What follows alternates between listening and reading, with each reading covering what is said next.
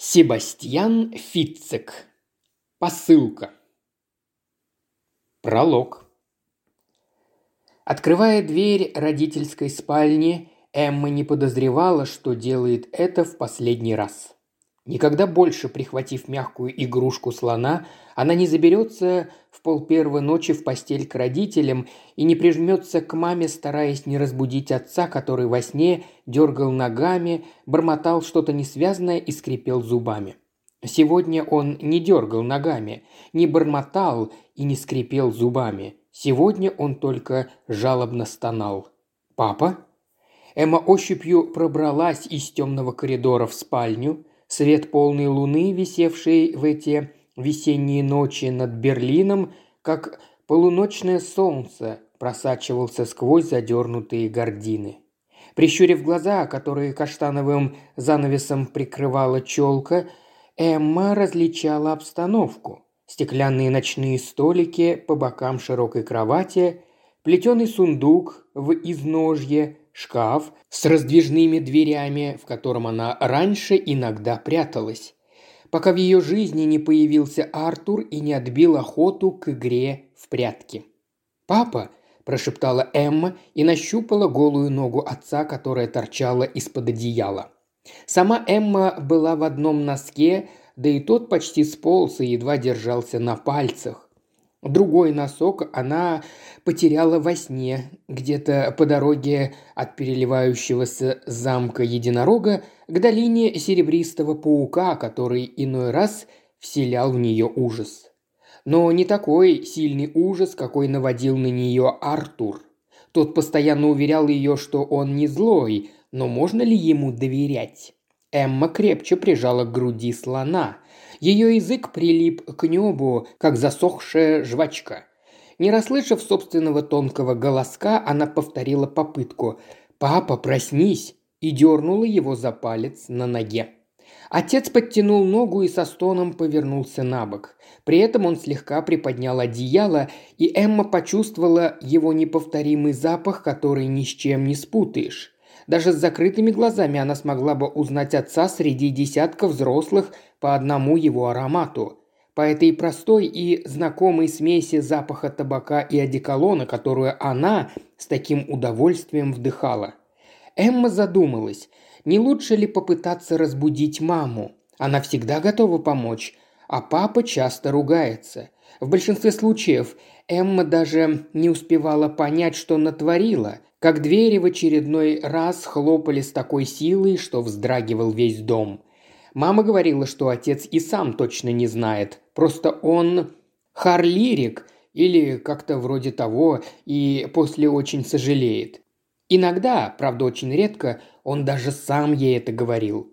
Приходил к ней в комнату, касался ее мокрой от слез щеки, гладил по голове и объяснял, что быть взрослым не так просто из-за ответственности – проблем и всего прочего. Для Эммы эти редкие минуты были самыми счастливыми на Земле, и именно о таком моменте она сейчас мечтала. Как раз сегодня ей это было важно. Когда мне так ужасно страшно. «Папа, пожалуйста, я!» Она хотела подойти к изголовью, чтобы дотронуться до папиного лба, и споткнулась о стеклянную бутылку. «О нет, от волнения Эмма совсем забыла, что мама и папа всегда ставят рядом с кроватью бутылку воды на случай, если кто-то из них ночью захочет пить. Когда бутылка упала и покатилась по паркету, Эмме показалось, что через спальню с грохотом пронесся товарный поезд. От шума закладывала уши, словно темнота усиливала все звуки. Зажегся свет. С маминой стороны – от неожиданности у Эммы вырвался пронзительный крик. «Зайка!» – услышала она голос матери, которая в свете лампы для чтения напоминала святую. Святую с растрепанными волосами и отпечатком от подушки на лице. Отец Эммы тоже открыл глаза. «Какого черта?» – громко произнес он, обводя комнату невидящим взглядом и пытаясь сфокусироваться. Очевидно, он очнулся от ночного кошмара и, возможно, еще не до конца сознавал происходящее. Он сел в постели. «Что случилось, милая?» – поинтересовалась ее мать. Не успела Эмма ответить, как отец громко возмутился. «Проклятое дерьмо!» «Томас!» – одернула его мать. Отец закричал еще громче, размахивая руками в сторону Эммы. «Проклятие! Сколько раз я тебе говорил!» «Томас!» «Чтобы ты не беспокоила нас по ночам!» «Но мой, мой, мой шкаф!» Эмма стала запинаться, и ее глаза наполнились слезами. «Только не это», – продолжал ругаться ее отец. От попыток жены успокоить его он распалялся еще больше. «Артур», – объяснила Эмма, несмотря ни на что. «Призрак! Он снова там, в шкафу! Вы должны пойти со мной, пожалуйста, иначе он может меня обидеть!» Отец тяжело вздохнул, взгляд его потемнел, губы задрожали, и на мгновение он показался ей таким, каким она представляла себе Артура, маленьким потеющим чертиком с большим животом и лысой головой. «Ничего мы не должны. Эмма, немедленно убирайся, или тебе точно не поздоровится». «Томас!» Она снова услышала возглас матери и отшатнулась.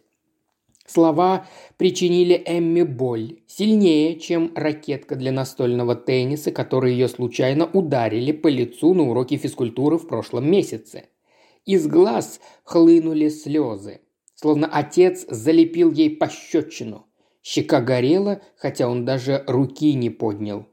«Ты не можешь так говорить со своей дочерью», – произнесла мать Эммы, испуганным тихим голосом, почти умоляюще – я говорю с ней, как считаю нужным. Она должна, наконец, научиться не вваливаться к нам каждую ночь.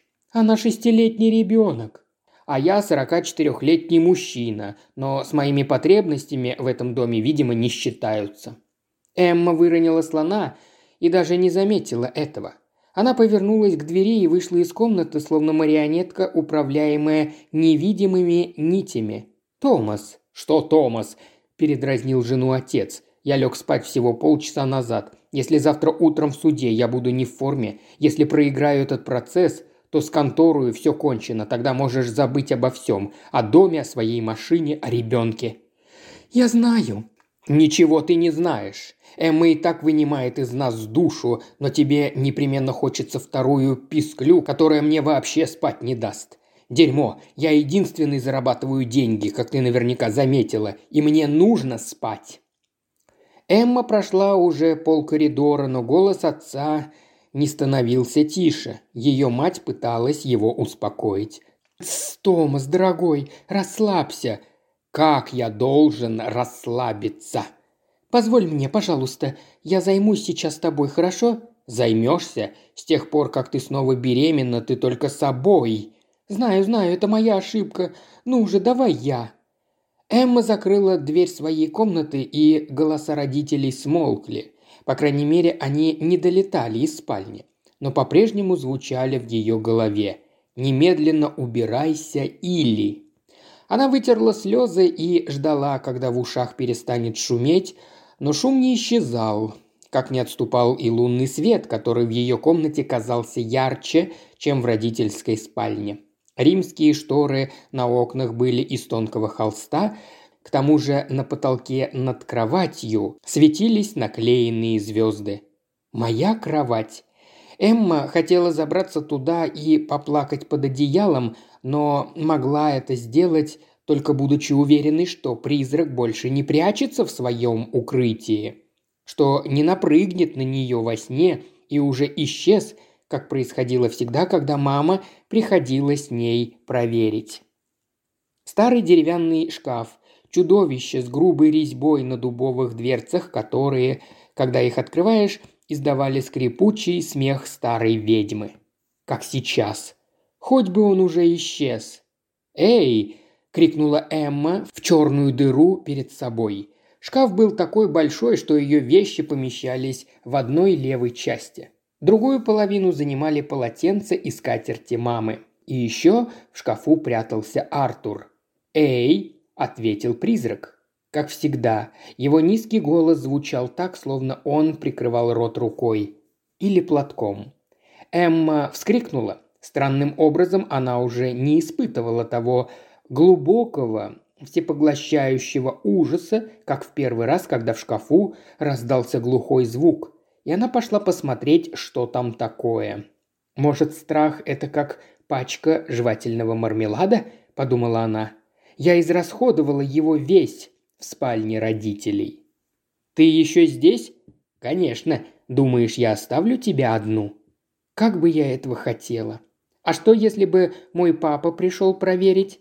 Артур тихо рассмеялся. «Я знал, что он не придет». «Почему?» «Он когда-нибудь о тебе заботился?»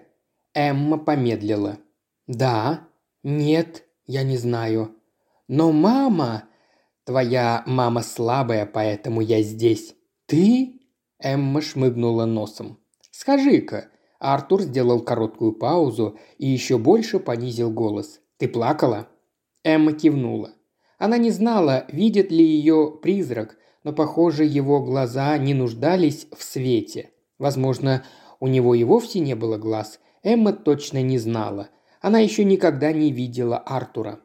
«Что случилось?» – хотел знать он. «Папа ругался». «Что же он сказал?» «Он сказал...» Эмма сглотнула.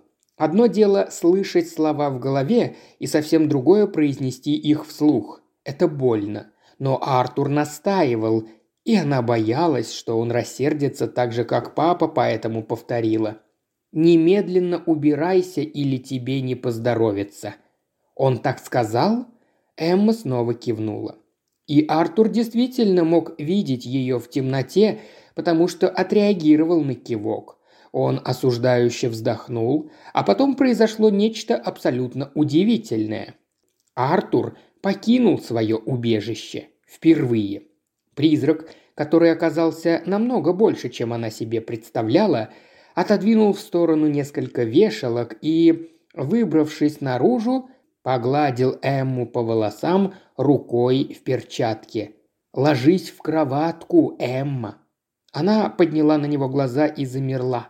Вместо лица увидела собственное искаженное изображение – как будто смотрела в зеркало, висящее на высокой черной колонне в комнате ужасов. Лишь спустя несколько мгновений она догадалась, что на Артуре надет мотоциклетный шлем, в опущенном щитке которого отражается ее собственное искаженное лицо. «Я сейчас вернусь», – пообещал он и повернулся к двери.